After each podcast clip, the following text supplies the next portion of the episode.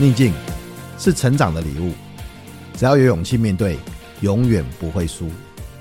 各位听众，大家好，欢迎收听福哥来聊永不服输的 Podcast，我是主持人福哥王永福。那我们透过接下来成功者的失败经验，来打开逆境这份礼物。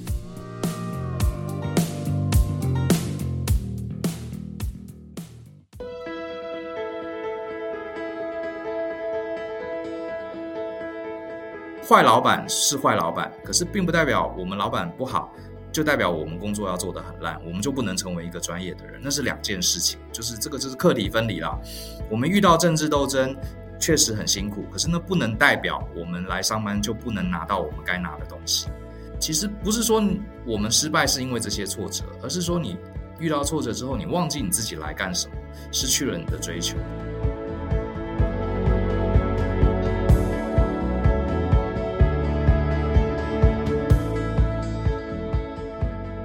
各位听众，大家好，欢迎收听这个礼拜的福哥来聊永不服输的 Podcast。我是主持人福哥王永福，啊、呃，谢谢大家对福哥来聊 Podcast 的支持啊，也希望大家可以给我们五星评价，订阅福哥来聊，这样你就不会错过每一集精彩的课程。啊、记得如果你喜欢看文字的话，每个礼拜呢，我会有一封信哦，福哥来信啊，你可以在福哥的部落格里面去订阅，免费的订阅福哥来信哈。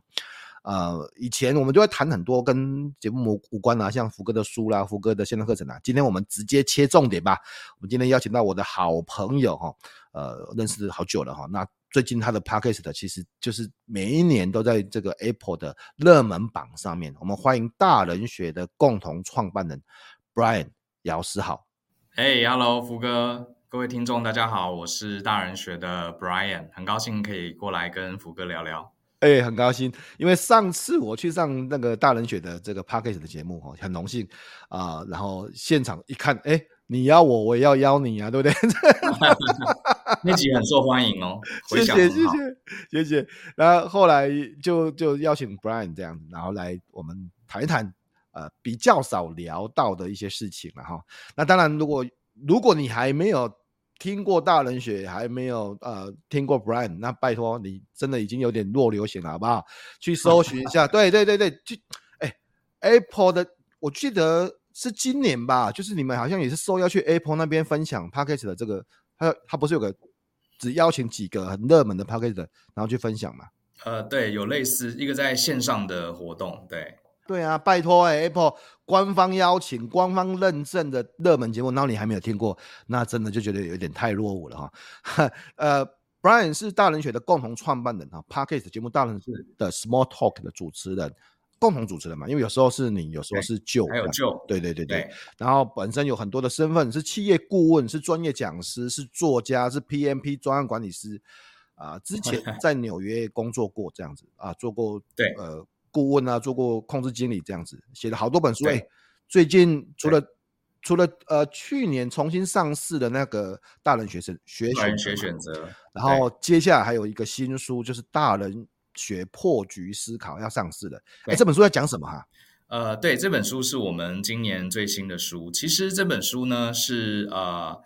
它顾名思义就是教大家怎么学会看懂局，因为如果有接触大人学的朋友，应该有印象，就是我跟 partner Joe，我们常常讲看懂局这件事情。那所谓局的意思，就是后退一步看整件事情的大局。比方说，我们在公司里面遇到很麻烦的老板，那大部分的这个同学就觉得，哎呀，老板很糟糕，老板为什么都欺负我？可是遇到这种问题，如果我们只用自己的眼光去看，常常就会。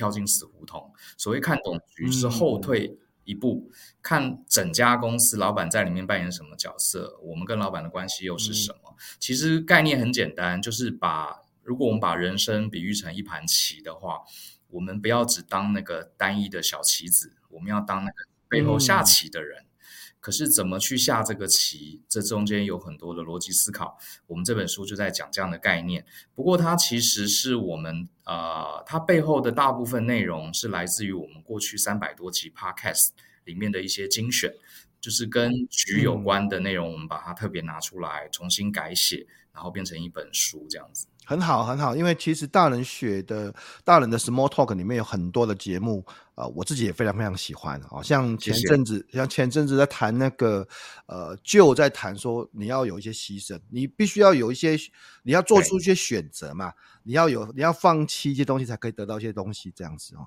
那之前呃，Brian 的很多集节目也在谈到说，我们怎么样去，就像你说的，看懂局。不不只是职场，其实很多像人生啊，甚至像呃呃恋爱、看两性关系，对，不对啊、哦？其实怎么样看懂也是大人学里面有很多的讨论，所以我相信这本书一定是非常的值得大家去看的。记得呃，在录节目的今天，书还没有上市，但是说不定播出的时候已经快上市了哈。就大人学破局思考，破局思考，对，对呃，不过今天我们不是要谈这个，不然。我们我我知道我们要谈一个更有趣的话题。对，我们今天我们这个邀请你来这边，不是因为 Brian 的风光伟业不用我说了啦，这个已经很厉害了啊。因为我们不是要来谈风光伟业，我们今天要谈这个成功背后的失败跟挫折哈。因为没错，因为我总是认为啊，大大家看这个成功人士，虽虽然说成功这两个字有点沉重啊。好像什么叫成功，这个很难定义嘛。但是至少是一个我我的定义啦，自我实现的过程哦。在很多的地方，你开始有一些自我实现了哈。可是很多人就只看到这个光环呐，没有看到背后可能会有一些的逆境或是挫折。所以我们很想问，就是 Brian，你在过去啊有没有遇到什么印象很深刻的逆境或是挫折啊？呃，这个太多了，福哥，你节目有六个小时让我讲吗？可能没有，我们先从这三十个挫折里面挑一个出来就好了。真的太多了，尤其是那个呃，出国去工作，还有后来创业，真的几乎啊，每隔一两天大概就有一个失败跟挫折。哦、不过，我觉得要讲一个对我在职场里面算是最重要的一个挫折。呃，应该是在我差不多三十多岁，我去美国啊、呃，去纽约上班的时候，嗯，遇到的事情，嗯、那真的是印象很深刻。对，然后当时是我从台湾被一家呃美国的顾问公司挖角嘛，嗯，然后去纽约上班。当时我本来非常非常开心，然后充满雄心壮志，结果到了纽约之后啊，我才赫然发现。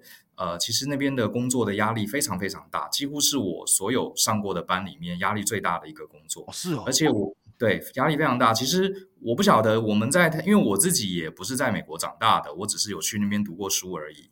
只是我跟大部分这个台湾的伙伴一样，我都觉得好像美国人上班都准时下班啊，对啊，然后大家都很重视工作跟生活的平衡，分开啊，对不对？Business 是 business 啊。对啊，然后不会像我们台湾一样，这个呃九九六啊，或是什么被压迫的很惨。我一直有这个印象，结果真的去美国上班啊，我还发我才发现那是那个不可以相信的传言。美国其实 对根本就不是这样子。我觉得我最超的一份工作就是在美国。对，是哦，它其实确实哈，我们加班的状况不像台湾那么多，可是呢，大家的工作量，还有人跟人、老板给我们的压力，还有同事之间的竞争，是我以前在台湾都没有尝到过的。大概是怎么样子啊？就是你让我们想象不出来，嗯、台湾我们就是工作嘛，工作压力就是量大，然后加班。对，可是你说又没有很多加班，那为什么？感觉工作压力这么大，压力这么大，对、嗯、我觉得是一种呃，那边有一种很强烈的竞争环境。举个例子来说，像以前在台湾，我们加班通常是因为呃，主管、老板给我们太多工作，我们做不完，所以我们得一直加班。嗯、可是，在美国，那个压力其实很多时候老板也没有给我们什么呃任务，是因为大家都很努力，而且大家都很顶尖，所以大家自己会想把事情做得很好，甚至自己会找事情来做。会去呃主动，像我们在美国当顾问的时候，很多人是跑去跟老板说：“老板，我想做这个，我想做那个。”啊，对。然后你你呃，大家会努力说服老板说：“老板，你给我人，给我钱，让我做这件事情。”哦。当每个人都这样子的时候，你如果只是准时上下班，你压力会很大。对，所以这么说好了，就是我们用一个比较形象化的想象，就是说，呃，就好像你去到一群天才班，然后每个人成绩都非常非常好，这样子，每个人他都。他不是只有把功课读完而已，他自己还会一直 K K，早上也可以，晚上也可以这样子。然后这个例子很棒哎，每次考试的时候就考的分数都很高这样子。结果你弄的是你本来也还是高材生，不然你就不会进去这个班嘛。结果一个高材生进到一群高材生里面，大家都很卷，大家一直弄超卷。对，就是就像老师其实交给我们的作业，我一下就写完了，我以为没事了，结果。同事通通去跟老师要求更多的 project 来做，嗯，哇，这个很卷哦。对，这个很卷。然后我当时的同事，呃，有美国人，也有像我这样的外国人。呃，你光看他们的资历，你就会吓到。像我的同事有 MIT 的麻省理工的双硕士，哦，然后有呃英国来的博士，然后有这个呃斯坦福大学毕业的，然后有这个哈佛的，有西北大学的。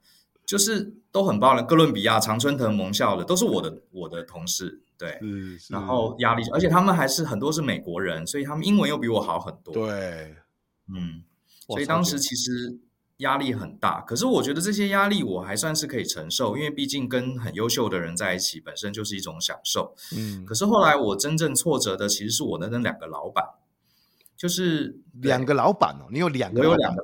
对，因为一个是我的部门的老板，一个是我的专案的老板。因为在美，我们顾问业很多是所谓矩阵型组织，嗯，就是一个人可能会有两个以上的老板，然后这两个老板都可以打我的考级，没有哪一个比较大。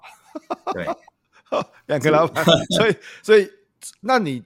呃，应该专案 director 回报就是你的专案老板嘛，然后但是你的部门还有部门老板，他也会管理这整个部门这样子嘛？没错，没错。然后有趣的是，这两个老呃，这两个老板都是女生，然后他们都非常.对，非常优秀、非常聪明的女生。然后这个而且个性啊，也算是很有领导风格，讲讲好听是很有领导风格，aggressive 啦，就很 aggressive 了，非常 aggressive，非常 bossy，就是很。呃，蛮蛮有点有点霸道的。OK，好，霸道女总裁了哈。对，霸道女总裁这样的这样的老板，其实我在台湾很少遇到过，可是一次就遇到两个，然后还没完哦。重点是这两个老板彼此不和，天天吵架啊。他们两个彼此不和，所以你的两个老板，然后他们两个一直弄来弄去这样子，然后对，然后我就夹在中间。然后我那时候真的很惨，就是前刚去公司前三个月都还好，因为是新人嘛，就在学一些基本工作。可是三个月熟了之后，我就傻眼，因为常常开会的时候，他们两个就直接在会议室里面两个互呛，就就对，当场就互呛了。对，美国人都这样子的，他不爽他就直接呛的，在会议他不管有谁在，他就直接呛，而且他们呛的时候有些直接直接会说 “You are so stupid”。You're a moron，就是你是智障才会想出这个方法，就是直接这样骂。然后我整个傻眼，因为这是我在职台湾职场里面从来没遇过的。是是，就是每呃台湾如果会有这个职场里面难免也会有这种斗争，可是都是按着来，暗斗暗斗都没有对暗斗，对表面上都好好的。那美国人不是直接在会议室里就呛香。哦，真假？对，然后我那时候压力就很大，因为光应付一个老板就已经压力很大了。何况我还应付两个，而且这两个人还互相吵架，所以他们最常见的事情就是在会议室里面吵来吵去，一个说要往东边走，一个要往西边走，然后两个开始互吵，Okay. 吵完之后两个同时回头，Brian，你觉得呢？啊，对啊，对啊，那你觉得呢？啊、你这个这个时候好像应该要听专案老板的话吧，因为专栏是专案弄的啊。呃，不一定，因为所有的人力是我另外一个老板在 control 的。哇。对，所以他也要认同才行，因为他拥有所有的人力跟资源。那另外一个老板是负责跟客户对接，所以两个都很重要。然后这两个人都呃，只是井水不犯，就是就是都互相不礼让，然后常常要我站中。然后我当时很尴尬，so, 我一开始、就是、对，像我们台湾人嘛，就是比较呃温和。他当他们两个在吵架，问我站哪一边的时候，我通常都是不选边站，我就说啊，这个我们。这个我们再讨论看看啊，总是可以想一个方法。然后当我这样讲的时候，我不讲任何明确答案的时候，两个人同时骂我，就说：“Brian，你是专案管理的专家，你怎么？请你来美国，对，就是要听听看你的意见。你这样子含糊，那我们对你的专业就不认同。”然后我想说，最后两个就合起来骂我，然后我就觉得 天哪，我到底招谁惹谁？然后后来呢，我站在其中一个，比如说我说往东走，然后另外一个人就骂我；我说往西走，另外一个人就骂我。啊，你说没意见？你说没意见，他们两个都骂你这样子，我一起骂我，对，就怎么样都不对。然后哇，我那阵子真的超级惨，我每天呃，而且我记得那时候纽约就是刚好是冬天.然后呃下大雪，就是呃我我住的地方离公司虽然很近，可是光是走到地铁站就要那个下雪啊，就很很痛苦，而且很冷。重点是最难过的是什么？就是我早上出，因为呃这个纽约纬度很高嘛，嗯、所以我早上。八九点出门上班，天是黑的，天还没有亮。Okay. 等我六五六点回家，天也是黑的。Okay, 已经晚上，已经晚上了。就是因为它日照时间很短嘛，所以你那整整个冬天在公司里面被骂，然后呢，上班下班外面全是黑的，而且都是雪地，你好像暗无天日的人生。好会形容哦，好好黑暗，而且好冰冷啊，又好冰是啊，心理上跟物理上都是黑暗的。你你那时候是第一次在国外工作吗？对，我之前在国外呃读书，可是我没有读书嘛，对，可是我没有真的在国外上过班。哇，对，所以那次那阵子真的很惨。然后我回家，我常常就很沮丧。那因为我老婆有跟我一起去美国嘛，嗯、然后我每次回家，我就跟她说啊，我真的太惨了。然后我想要回台湾了，我是很认真的。Okay. 就是我我我本来想说来美国是一个充满阳光，然后我可以学习很多东西。结果没想到根本就在政治斗争。Oh, 对，然后对，然后我压力超大，然后我就跟我老婆说我要回台湾了。嗯，然后我们那时候才刚来美国三个月，就是辛辛苦苦搬家啦，花了很多钱找房子啊，都弄弄好了，我我就说我要回台湾了。然后我其实还蛮谢谢我老婆的，因为她她没有说。哎，你搞什么鬼啊？什么之类，他没有这样子。哦、他没有这么说。他说，哦、对他反而说，呃，他也没有特别安慰我啊，加油啊什么的。他就直接说，呃，如果你上班，如果你来这里不高兴，那我们就回去，这也没什么关系。对，他就直接这样。哎，真的，结果他真的，我跟你讲，我们男生最喜欢听到这种话，嗯、你知道吗？就是说，对，对真的，真的就是就是，我跟你讲，这个时候如果安慰说啊，那也没有什么，这个时候。我们就会啊，你当然不是你啊，你当然是觉得没有什么、啊。对对对对，对。啊、如果如果说要坚强，你就想，哦，你都不晓得我在那边多多困难，要坚强这样子。没错、啊。但是没错，他就信任我们说没关系，反正你做什么选择我都支持。我我觉得这个这种感觉就反正就是好，那我会做出最好的选择，我也会一定会考虑到啊、呃、另一半啊、家庭啊所有的东西。没错，没错，福哥完全懂。我觉得他就是这样，呃，很轻描，他没有刻意的安慰我，也没有刻意的激励我，当然也没有反对我，他就说，呃，好啊，如果你觉得在这边跟你想象不同，那我们就回台湾，这也没什么，嗯，嗯，真好，去。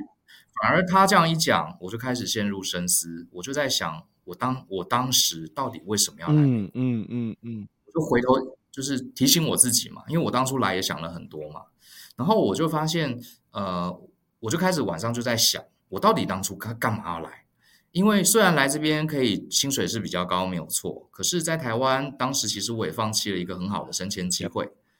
对，那我为什么要来？我后来想了半天，答案其实很简单。我其实来美国上班就是想要来体验，因为身为一个上班族，能在世界第一流的顾问公司上班，而且是在美国，我觉得是对自己一个很重要的考验嘛，也是一个体验嘛。我其实就是来体验的。然后我突然想，对啊，我来这边呃，只是让自己变得更好，来体验。我又没有要永远待在这里，我所以我不需要去讨好这两个老板任何一个人，嗯、对不对？我也我以后也不一定要跟着这两个老板留在这边，而且我甚至就算我惹毛了他们，他们把我 fire 掉，那至少我也体验到了，也达成我的目的了。呀，反正你就是你就是想一想就豁出去了啦，就不管了。对。基本上就是这样子。其实我觉得就是很多人说什么以终为始哈，大家都很喜欢讲这句话。可是我自己是觉得这句话是有力量的，嗯，因为它重新让你回头想，你当初干嘛要做这个决定，对不对？我当初来做这个决定，我又不是要讨好老板，我又不是要让老板很喜欢我.对不对？这本来就不是我来的目的。我来的目的就是要体验，就要把事情做好，要累积一些经验回去。就后来我过了几个礼拜，我就慢慢想了哈，就慢慢想通了。结果呢，然后我就回到了公司。我觉得虽然实质上呃事情没有太大的变化，可是我的心态其实呃升级了。嗯，我当时就在想，后来又开会，他们两个女人又在吵架。对。我就我本来以前想的是我要讨好哪一个人比较好，是，或者是我要怎么讲才不会被骂，我要怎么选边站呢、啊？我要怎么我要对，我要怎么选边站？啊、我要怎么保护自己？嗯，不要被骂。好，我想的都是这个东西。可是我现在想法变了，我心里就想，我来这边又不是要讨好你们的，那你要骂我那是你家的事情。那我自己本来你们找我来就是因为我专案管理还蛮懂的、啊，嗯。所以我自己可不可以有意见.当然可以有意见啊。Yeah. 所以后来这两个老板，一个说要用 A 方案，一个说要用 B 方案。我想了一想，觉得 A 方案好像比较好，我就说我支持 A 方案。我不根本不管 A 方案是谁提的，嗯嗯，我觉得 A 好，我就说 A 好。甚至有些时候 A 方案跟 B 方案都很烂，我就说这两个方案都很烂，原因在哪里？我就列出来，C 方案才是对的。嗯嗯嗯嗯嗯。那一开始呢，我不管讲什么，他们也是会骂我。好，我 选 A 方案，，B 的就骂我，然后我选 C 方案，两个就一起骂我。可是我发现，呃，这种状况过了一阵子，过了差不多一个月之后，哎，你会发现慢慢有一些化学变化。就是说，这两个老板还有我其他的同事看到了，他们慢慢发现，其实 Brian 这个人他是有自己的看法的，嗯，他本身也是独立的，而且他的看法常常是有道理的。我觉得美国人很有趣。美国人，我的感觉哈，各位，如果你有跟呃欧美人士接触的话，尤其是美国人，他们有一种文化叫做慕强心态，就是很羡慕强者。嗯，就是你有实力，就是、然后然后对对，他会看到你有没有实力这样子。对，他真的就是看实力。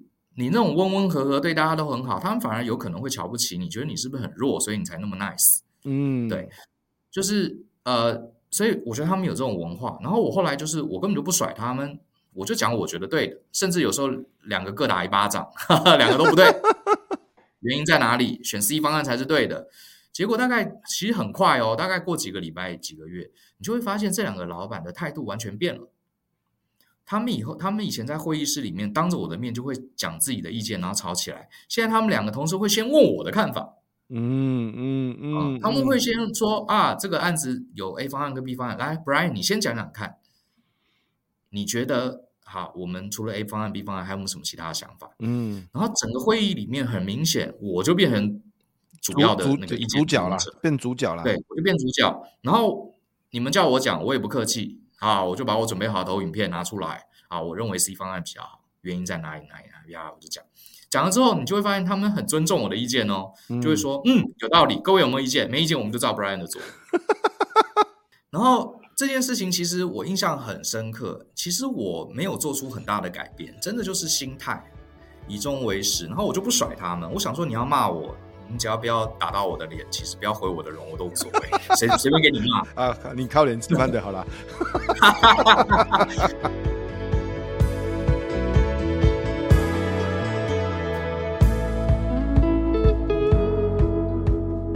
这么讲啊，所所谓的政治斗争，换个角度说，就是大家的意见不太一样这样子。那我有我的专业意见啊，我我是一个专业人士，跟你一样，只是你你可能职位比我高，但是如果你视我为专业人士，我就有我的专业意见。反正我的专业意见也不会因为谁比较大，谁跟我比较好，谁怎么样，没有没有，就是我的专业意见，而且而且我是 based on evidence，based on 我的意见。你看，你刚才你还要准备投影片，你还要准备你的。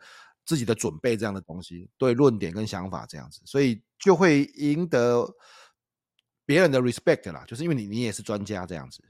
后来这个事情后面还有后续，结果大概过了不到一年，这不是有 A 老我的 A 主管跟 B 主管在斗争嘛？他们两个其实在我呃其他的其他的领域还是不断的在咬来咬去，然后最后那个 A 老板终于被斗走了啊，对，他被斗走了。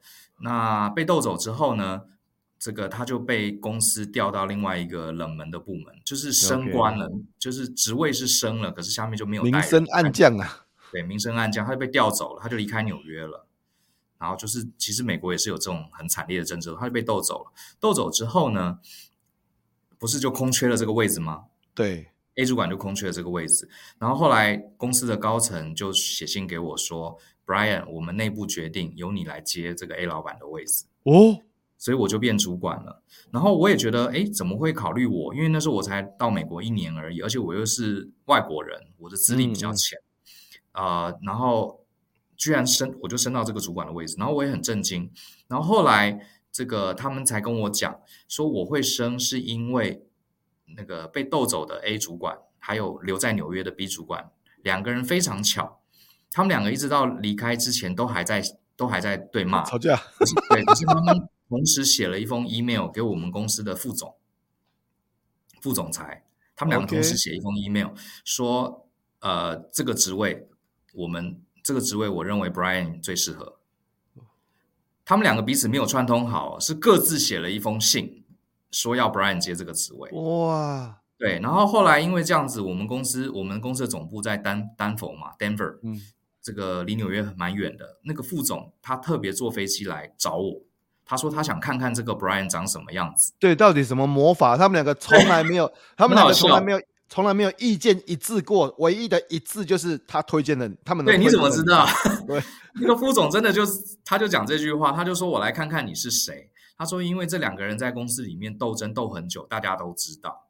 结果他们两个第一次的共识就是让 Brian 来接这个主管的位置。”我快笑死！好厉害，这好厉害哦！这真的好厉害，这好像电影情节哦。所以这个事情给我人生算很大的启发。其实你真讲，我也没有呃做什么了不起的事情。其实真的就是那个心态，从一个、嗯、我觉得他是一个从一个被害者心态，就是啊你们两个吵架，然后都修理我，嗯、对，就从一个被害者，我好像只能抵挡。后来我豁出去了，我自己也当一个主角，哎，结果反而问题解决了。所以这算是我人生很重要的学习的一课吧。嗯嗯，不然可是你当初。再从啊，就是因为你看人生地不熟，刚去纽约，两个两个主管，然后也不晓得怎么站在什么位置这样子，呃，觉得很挫折的时候，你你你你没有想过说，如果你现在换一个角度，真的去呃 fighting 或 stand up for yourself，不会担心你就被 fire 嘛，或者怎么样嘛？你不会担心就就就就被处理嘛，怎么样？对，一定会担心。可是就像福哥刚刚讲的，其实我觉得有些时候豁出去啊，这三个字 是有很大的力量的。因为那时候我太太就跟我讲说，呃，那如果你不开心，我们就回去啊。然后我就认真思考了回去的可能性。嗯，那因为那时候我才刚来美国三个月嘛，我就在想，我把东西打包一下回台湾。呃，是很严重的事情吗？想一想，第一个就是呃，公司有补贴我搬家费嘛，所以其实我没有花很多钱。嗯嗯，对，所以呃，买个机票飞回台湾虽然贵，可是我觉得也没有到付不起。然后回台湾，嗯、呃，顶多就再找一个工作。那最糟最糟就是丢脸嘛，对不对？你跟你去了美国，结果三个月你就被 fire，就回台湾，就就很丢脸嘛。那我后来想一想，有谁知道我来美国上班这件事情？好像也都是。爸爸妈妈还有最最好的亲朋好友，那我也没有到处跟人家讲这件事情，所以真正会丢脸，也只有在爸爸妈妈跟呃我老婆的爸爸妈妈之前，那他们也不会笑我。嗯，所以我其实是有对我其实是认真有考虑这个这个这个叫 Plan B 啊，撤退呃 Fallback Plan 就是撤退计划。我想说最坏最坏，第一个我不会负债，第二个我不会身败名裂。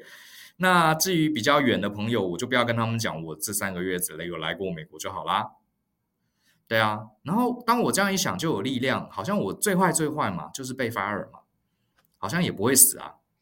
至少我来过。对啊，对啊，对，对啊，就有时候有时候是考虑到最坏的状况会是怎么样子的。最坏，我我们有时候会，其实你节目里有谈到，就是呃，有时候会把最坏的情形想象到比最坏还更坏。对，就就是就是超级倒霉会怎样？但是你你真的去想的时候，就真的最烂大概也就是也就这样而已啊，也可以。而且它也不一定真的会发生。嗯嗯，对，嗯嗯嗯。所以我觉得有一句话说，这个恐惧恐惧的感觉比恐惧的事物本身更有伤害性。这很好，对啊。就是我们心中常会那个一直恐惧，一直恐惧，然后就越来越怕，我们就不敢去做一些事情。可是你仔细想想，你恐惧的那件事情其实本身没那么可怕，是那个恐惧感，嗯、好让我们变得没有办法行动。嗯嗯嗯，因为因为呃，你刚才谈到恐惧这件事情，我我上就前几天啊，录节目的前几天，我才刚去呃做一个挑战，就是我去海泳，我从、哦、呃基隆的潮境公园游到基隆屿。从就从潮境公园游到基隆，那这样要游六公里，六公里。哇！重点重点是，这是我第一次真正的海泳，第一次哦，第一次就是有这种六公里的这样子哈。其实我还蛮害怕的，说实话，就就虽然我也比过很多场铁人，然后我自己有潜水执照，然后也常常呃呃，不管游泳的经验啊，开放水的经验都都是有，但是我其实是害怕的。说实话，我是害怕的。我用听的就觉得很恐怖。对，你看，因为在游泳池游泳，跟你在海里面游泳，跟你要游到那个基隆屿，这是绝对是两回事。这这绝对是两回事啊。嗯啊，所以我我刚跳下水的时候，那个瞬间啊。那个瞬间，我其实是很紧张的，我真的很紧张。然后虽然我有呃，当然这个不是匹夫之勇，我们有救护人员，我们有动力小艇，我们有 sub 在保护，然后我们自己本身还有那个救生的浮球这样子。一本这样子，我都很恐惧，然后恐惧就会反映到换气过度，我就会吸太多的空气，然后就呼吸不顺，然后就会喘这样子哈。你知道这个时候，我那时候觉得很有趣，就是我的脑跟我的心跟我的呃身体是分开的啊。我的我的身体只想多吸一口空气这样子，然后头就会浮起来这样子。那我的脑就会一直告诉我自己放弃吧，放弃吧，这个反正没什么，没有人知道，放弃吧，放弃吧。可是我的心，我的心会告诉我自己，我其实可以的，只要给我多一点时间，我适应一下，我适应一下，就这样子，大概撑了三分钟，我就头埋下去，然后。太喘又起来，头埋下去，太喘又起来。大概三分钟之后，我就好了。嗯，我就好了，我就我就我就，你知道，那那就是一种，就像你讲的，反正我就是不会放弃的。那嗯，我知道我一定会变好，只要给我一点一点时间，只要给我一些东西适应一下。嗯、我觉得，我觉得你刚才那个遇到那些事情，就是你看你刚才去国外的时候，就是就像我刚跳到水里面那种感觉啊，很像。很像的比喻，环境都不一样，然后状况不一样，然后冲击不一样，这样子，然后你就会觉得你快喘不过气来了，你就快要喘不过气来这样子。然后，但是你你只要你的心知道你自己应该往哪边去，只要说服你自己说，我我其实可以的，只要给我一点时间。对，对啊，我我最近才才刚有这种感觉。对，我觉得你这个比喻蛮蛮像我那时候感觉，真的快溺水了。然后就觉得我一直在想，我、哦、不行了，我我这个开玩笑，我要回去了。对啊，很不行，很不行哦，就就那脑子里面会那种两种声音嘛，就是我要回去了，然后你的心会告诉你，可是我应该还可以，我应该还可以，对啊，所以你知道有时候人家说，哎，干嘛去那个呃去做这种自我挑战啊，去游这种长泳啊，去比铁人呢？其实有时候。运动当然是一个锻炼呐，但是它常常是在让我体会到一些心境跟人生这样。我真的遇到一些问题或挫折的时候，我会告诉我自己，我其实可以的，我其实可以的，我知道我其实可以，因为我已经通过很多的考验跟挑战这样。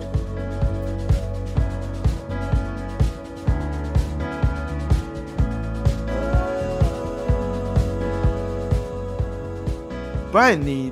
经过了这一样的东西，你看从两个老板斗争，然后吵架、站队、挫折，然后快要回台湾，到达最后面赢得两位老板唯一的共识，就是推荐你成为部门主管。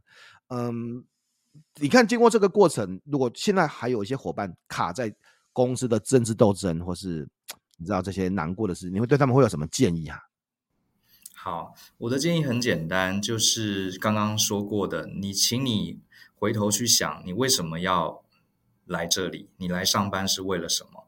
就像是呃，我有一门课是谈职场人际关系，我在课程一开始会请同学写三张便利贴，呃，这张便利贴是什么呢？就是大家上班要上四十年，从二十五岁可能要上到六十五岁，天天都在工作，你想你的你的目的是什么？你想拿什么东西回来？这个东西很重要，你要写下来，而且放在桌子上提醒你自己。比方说，你面对公司的政治斗争，你面对很糟糕的老板跟客户，呃，对，他们可能对我们不好，可是他们的这个不好不能作为我们失败的借口。就是坏老板是坏老板，可是并不代表我们老板不好，就代表我们工作要做得很烂，我们就不能成为一个专业的人，那是两件事情。就是这个就是课题分离了。我们遇到政治斗争。确实很辛苦，可是那不能代表我们来上班就不能拿到我们该拿的东西。我觉得这两件事要分开来看。就是就像福哥这个节目的定义非常的好，就是人生就会有挫折。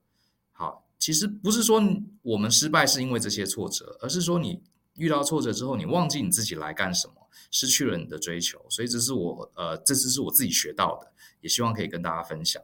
还是回到以终为始的，要知道你最后面得到期期望得到的成果是什么？因为呃，过程的很多的东西变数不是我们一定能够去避免它发生的，一定会有很多的挑战，有很多的不同的环境的变化。但是重点是我们怎么去应对它，最终导到我们要的成果啦。哦，就像刚才是是是，不然你遇到的这个事情，你看你可以让两个老板。共同一致的选择就是选择你，这是真的很很不简单了，啊，太不简单，太厉害了。谢谢那个运气也蛮好，大家记得要去买 Brian 的新书啊，Brian 跟 Joe 的新书《大人学破局思考》思考。啊，然后呃，在节目结束之前呢，其实我很想要请问，因为每次都想要请问这个作者啊，呃，自己本身最推荐哪三本书这样子。所以 Brian，如果请你推荐三本书，你会推荐哪三本书？好，呃，我推荐的第一本叫做《苏菲的世界》，它是一本小说。呃，这本小说是为什么会推荐呢？是因为它是带领我进入哲学，尤其是西洋哲学领域的这个启蒙书。它本身是一本小说，它的故事非常的非常的精彩。你尤其是这个小说的最后的结局，你看到你真的会非常震惊，下巴都快掉下来。非常好看的小说，可是他借由这本小说，把整个西洋哲学史几乎都带过了一遍。嗯，那大家听到哲学可能会觉得非常枯燥，可是我觉得这本书保证不枯燥，而且你看完之后，你可能会跟我一样爱上了哲学。所以这也是因为我看了这本书之后，后来我开始呃，我的书架上持续会有哲学的书籍。很棒。然后看哲学，对对我对看懂局这件事情帮助是很大的。那第二对第二本的话，就是很多人都朋友都知道的，呃，叫呃是这个 Robert Cialdini 教授写的《影响力》（Influence） 这本书很经典，大概已经出版三十多年了，就叫《影响力》。他谈的是，他其实也是我心理学的启蒙书。我是因为这本书之后开始看了很多心理学的。呃，书引发我的兴趣。他谈的是人有六个心理上的开关，嗯，这六个开关会，你只要触动了他的这个情绪，会影响这些人去做一些事情。那当然，我们不是要用这个方法来去给人家洗脑，而是说我们在职场、在生活中，很多时候我们想要说服别人、想要影响别人，我们就是声嘶力竭的讲都没有用。可是这本书他会告诉你，一般人在想什么。他的动机是什么？我觉得蛮值得大家推荐。我家里跟公司都放一本，然后各自都看了三遍以上。对，我也是，我有简体版，我有我有啊、呃、繁体版，我有他最新版这样子。然后我我都知道那个像巴菲特的合伙人查理蒙格看了影响力之后，嗯、直接送一支这个巴菲特他们的股，他们公司的股票，股票直接给这个呃做给 Robert Cialdini 教授。对，这本书真的。对，真的真的蛮蛮值得看的。对对对对对。那第三本书，其实我又推荐完全不同的，就是那个简奥斯汀写的《理性与感性》。啊、呃，我会，其实我。呃，虽然我只有三个 quota，可是我会希望大家可以多看看那个简奥斯汀所有的小说，除了《理性与感性》，还有《傲慢与偏见》也很值得偏，呃，颜值很值得推荐。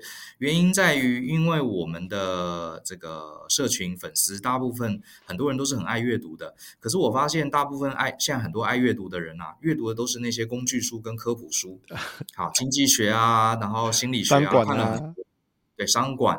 我觉得爱看书很好，可是我觉得文学的书，其实我反而觉得是现在很很多，尤其是理工理工科的人啊，很缺乏的。那为什么要看文学呢？并不是我们要呃当文青，啊，并不是我们要把妹什么讲一些风花雪月，不是。因为文学，我觉得它其实谈的就是人性。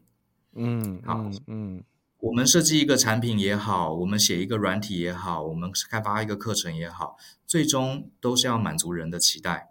可是，如果我们只注重知识的堆叠，我们不知道一个人他是脑袋里在想什么，他是需要什么，他的感情是什么，我们其实很容易做出一个功能都对，可是没有人喜欢的东西。像我很，我是果粉，我很喜欢 Apple。我喜欢 Apple 的原因就是他们的产品都会感受到一点人文气息，你知道吗？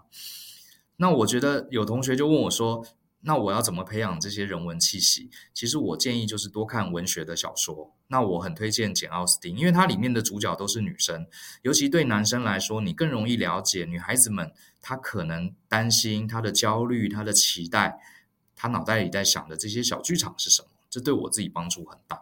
OK，非常棒的三本书。第一本是《苏菲的世界》哦，嗯、哲学入门书啦，这个很棒。然后心理学入门书《影响力》这本书我自己非常的喜欢，也会是我人生最重的三本书之一。那第三本书是《理性与感性》，听过很多，但是没有看过哎。说实话，我就是那个阿宅工程师，我想要多看一点这种培养一些人文的气息啊，我觉得会很有。啊，当然了。By the way，这个理性与感性，如果你这个呃看书没耐心看书，你可以看电影。李安有拍过他的电影，电影很好看。OK，啊、呃，当然，我觉得也一定要推荐大人学的系列的书籍，这样子啊，最新的书籍《谢谢大人学破局思考》，从关键小事看出职场大局哈。那当然，大人的 Small Talk 也是很值得一听的 Podcast 啊，也希望大家可以多多的呃支持，多多的呃跟这个大人学的 Joe 跟 Brian 一起学习这样子。那今天非常谢谢，谢，谢呃 Brian 来上我们的节目这样子，希望有一天我们也可以很快在节目，不管是你的节目或者节目我们的节目一起在聊天这样子。